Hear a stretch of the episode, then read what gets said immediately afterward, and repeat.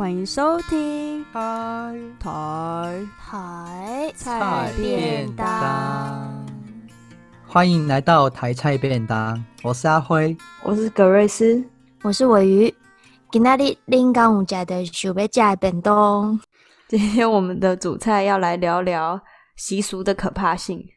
延续上次的鬼月系列，其实我们有提到鬼月禁忌跟习俗之间的关系，像是鬼月不可以提鬼啊，不可以在半夜晾衣服，不然会被鬼上身等等的。所以我们可以从中发现，习俗跟鬼之间的关系其实是非常紧密的。你们自己的生活经验中有这样子的感受吗？呃，讲到鬼跟习俗这个东西，我记得我小时候啊，有一次。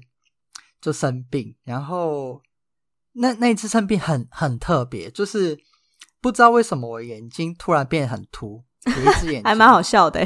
你 我也觉得就是有一点好，就是 很很奇怪，到那时候就会觉得眼睛都很奇怪，就是一直想要翻白眼还是怎样，就是反正眼睛动来动去，不是翻白眼就是蛮可怕的。然后我妈妈就会连接到。跟鬼有关，然后被我妈发现之后，所以就被她带去一个应该是道士的亲戚家拜拜。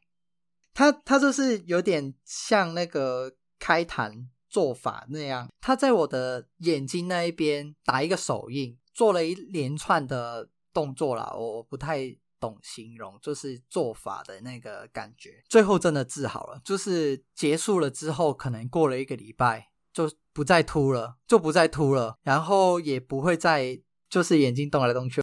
然后后来我想一想，就是可能是那时候贪吃啊，就是我妈会买了一都都喜欢，其实跟鬼没有关系。她买很多海苔，就是我跟我妹很喜欢吃海苔，我也超爱吃海苔的。我就是吃猛吃，可能就一个礼拜可以吃了一百包。小包的，然后可能就是体内钾太多了，钾 钾抗，然后就让我那个眼凸，然后我那时候就生病了嘛，哦、就没再吃了，嗯、所以就可能突然突然就是就是没事，然后就刚好接到这个习俗，嗯、就是跟那个拜拜，然后开坛，然后就是也结束了，嗯、就刚好就觉得他很准，嗯、他就是帮我解决一切。怎么办？你这个原本我觉得我预期是有点可怕，可是听到后面，我现在还在憋笑哎。对啊，结果变成有点好笑。好，那然后再来，我觉得比较近期一点的就是送肉粽吧。嗯，因为我大学的时候曾经也不知道为什么异想天开，当时会想到就填掉的部分，就跑去彰化一个叫和美的地方。你可能不知道，对不对？然后，呃，总之我们去到了庙里面，然后就很就跟庙方就闲聊了之后，就开始想要问关于当时是想要知道他们对于送肉粽这个仪式的看法。结果没想到问半天，他们都没有打算要讲的意思，就他们有点避讳这样子，是不是？你们是没有带伴手礼啊？我先回答那个伴手礼的部分，对，我们没有带 伴手礼，谁会想到带伴手礼？然后，嗯，就是 Grace 刚刚说，对，我觉得他们在刻意有一点回避，想办法不讲。因为当然我也没有问得很直接，但是他们也没有答得很直接，但就是没有打算要讲。所以你觉得这个是他们那那边的，就是回避这个送肉粽是他们那边的习惯？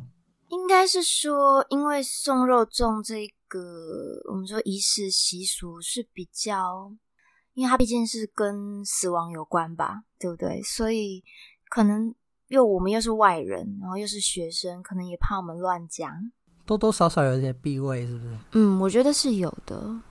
所以，呃，就是如果说鬼魂习俗，我就会想到这个送肉粽的仪式这样子。哎、欸，那最近那个又有《中邪二》，那你们记得《中邪》这部电影吗？那跟你先讲这个会不会有点冲突啊？就是当地的人那个庙可能他们不想讲，可是电影又把它拍出来。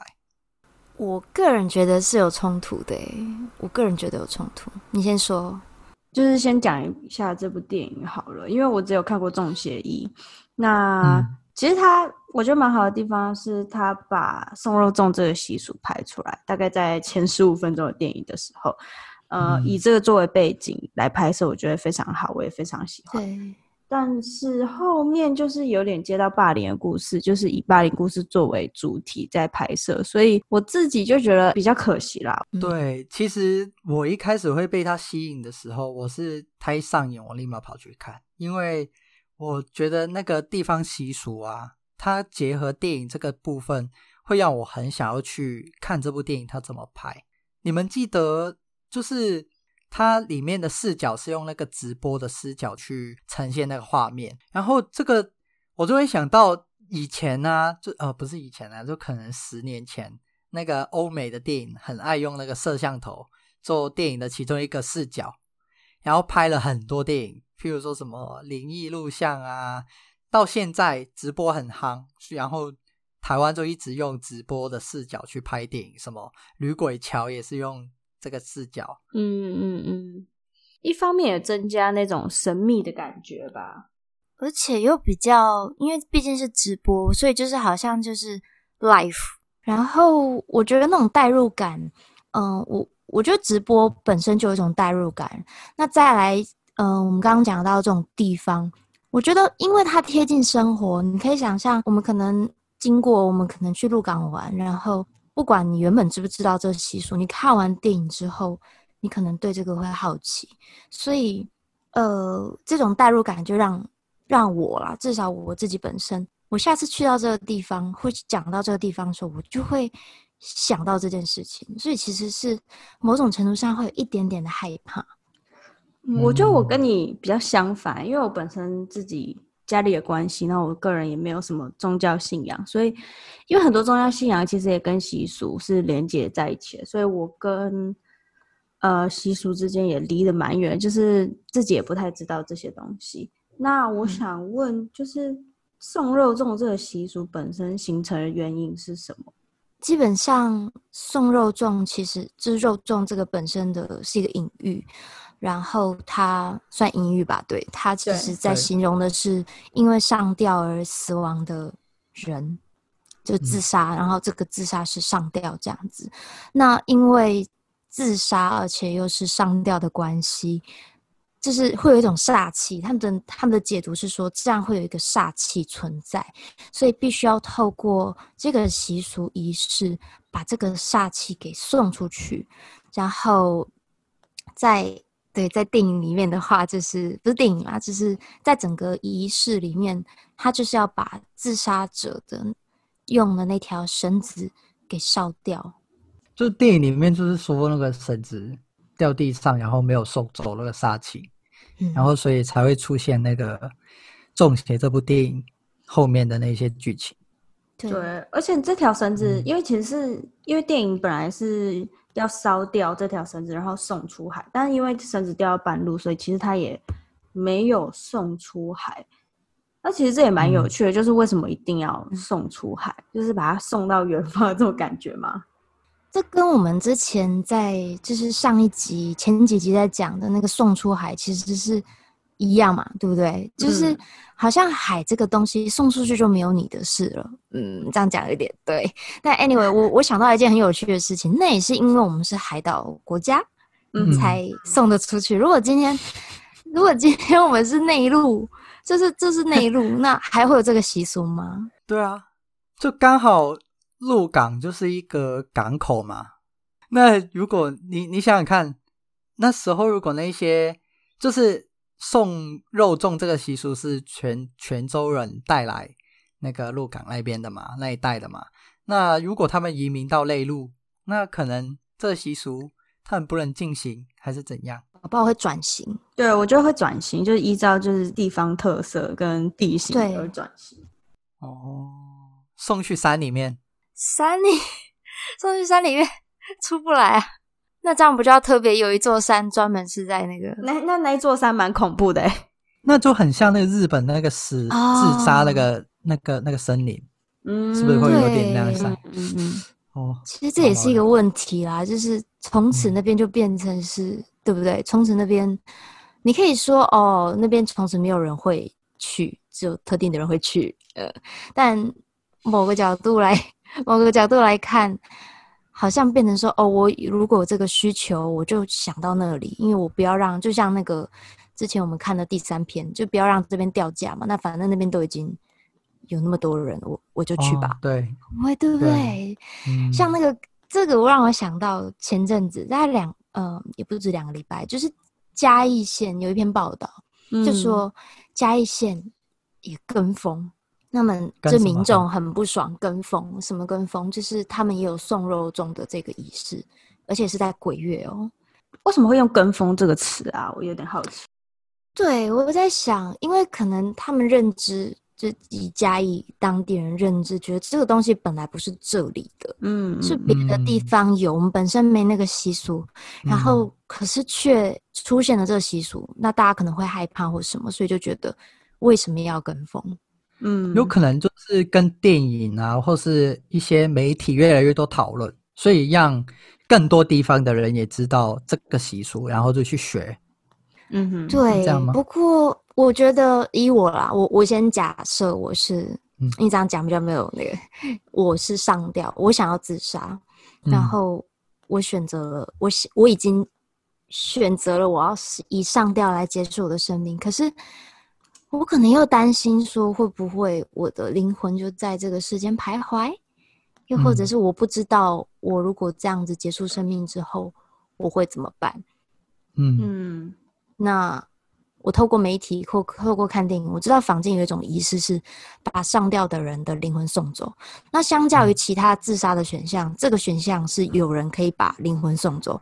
然后我又怕我灵魂徘徊在这里，所以我就干脆选择自杀。所以就故意跑去彰化自杀，然后就有人把你送走。太可怕了，这假设好可怕。我觉得这是很可怕的一个推断，啊、但 anyway 我们不知道嘛。但会用跟风来形容，一定就是觉得不好。对啊，讲到就是我会觉得这个东西合理吗？就是你看地图就知道，嘉义它根本不会靠到海，它是内陆的一个。地地区嘛，所以它没有大的海边，它只有溪耶。那它是松雀溪吗？可是这有一个问题，那一样都是水，水那为什么溪不行，海就可以？会不会是那个因为溪是可能很靠近人，就是可能溪边就有人住吧，嗯、或是去郊游也会去到溪边，它也比较难想象它能留那么久，它可能。从鹿港出海那边游五分钟就游出去，可是那个在西边，他要流流过从从那个嘉义流过那个整个半个台湾才能流到那个海海边，而且通常西边都会住人嘛，所以可能会到处逗留。可是不对啊，那这样住海边的不就很尴尬？也送出海啊，啊还是海边都不住人了？那所以一开始我们讨论那个煞气可怕的地方在哪里啊？那海边的人他们就不怕这个东西吗？那海线的人比较凶啊，他不用不会怕。小心哦！我看那些送煞仪式，其实不止嘉义，连竹山，你知道竹山吗？南投竹山，嗯哼，也出现这样的仪式。那它虽然也离彰化不不算很远。但我们可以看到，它已经不是一个局限在彰化这个地方的仪式了。仪式了。它已经对它可能有逐渐，我不知道用往外拓这样的形容好不好。但 anyway，我们在其他地方也会看到。嗯，可是，在这些送煞仪式公告，我有注意到一件事情，因为我去看了几则公告，它一定都会写以安抚民心。嗯、那、嗯、这个其实就蛮，我觉得这可以回到一件事情，就是说。到底是哪里的名？就我们刚刚讲海边就没有名吗？对，海边不用怕吗？但是因为上吊，我觉得比较特别的是，它不是灵魂而已哦。就是你因为上吊而死亡的人，他不是灵魂，他就会被定义成鬼魂。嗯、然后人会怕鬼魂，嗯、对不对？嗯哼，嗯哼，这有点像是就是人想要掌控一切，然后想要跟鬼，就是人跟鬼做一个区隔。然后，毕竟我们对于未知的东西是很害怕，所以透过这些仪式，或许我们可以就是找到一些慰藉，这样子。我在这边要讲一个可能有宗教信仰的，对于有宗教信仰的人来说是有点政治不正确的话。那大家可以想一下，如果没有鬼的话，谁会相信神呢？对啊，就是鬼对于，就是鬼的定义是一种好像相对于人来说而创造出来的一一个定义，而且这个定义也很奇怪，就是谁来定义说什么是鬼，什么是人，跟什么是神呢？对啊，就是可能那些道士、驱魔师，他们就可以。透过有鬼这个对象，就是因为你刚刚就提到嘛，人跟非人之间的对立，然后透过这一些，把他们的地位提升吗？嗯，对，就好像是人对于未知的东西完全无法掌握，所以只好创造出一个鬼来，就是具象化这个东西来掌握它。嗯，可是呢像呃，好，如果说那是驱邪驱灵。我就想到另外一个，也可以算是反面的案例，就是我像你们可能没有宠物沟通师，你们有找过宠物沟通师吗？有听过，有听过，有听过，但没有找。对，因为我自己本身是会找宠物沟通师的人，嗯嗯，但通常不管是动物还就是还在世还是离世的毛孩，我都找过，就是我都沟通过。嗯、呃，你说是想要掌控吗？其实对我来说是想要，我想知道他们现在过得好不好，又或者是可能因为来不及说再见，通常都走得很临时，有一些疑问，有一些问题，我想理清。嗯哼嗯，那这样是不是跟观落阴有点相相近呢、啊？就是跟动物的沟通变成。人跟仙人的沟通，我自己不太能接受观落阴诶，这这样说起来有点矛盾，但、就是、为什么、啊？对啊，为什么？我不知道，我觉得观落音，你看啊、喔，一般说观落音会折寿，你有听过这种说法吗？你说折活人的寿，折谁的寿？我忘记了，忘记是带你去的那个还是你？对，会折寿。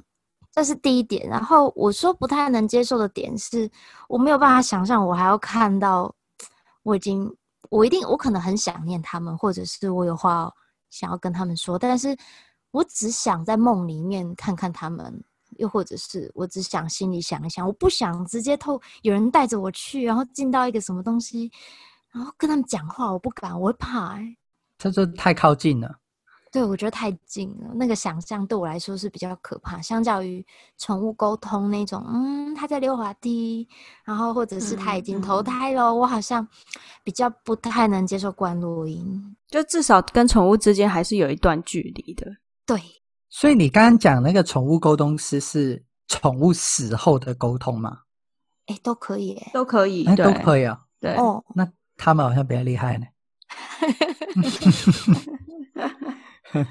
所以收费比较高，哎、欸，没有，可能都很高哦。那阿辉觉得宠物沟通这件事情跟观落阴这件事情你怎么看？我自己是不相信宠物沟通，哎，就是我反而如果需要观落音的话，我会比较能够接受，因为我觉得至少对方在生前也是人类嘛，就是我想先、嗯嗯、就是。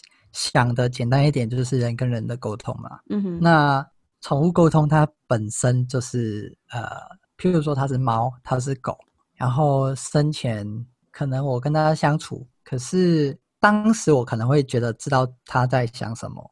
嗯。可是实际上是不是这样？就是不知道嘛。就是我不能确定我是不是真的能够跟宠物沟通。虽然你一直养它，它能知道的可能是你的手势、你的语气。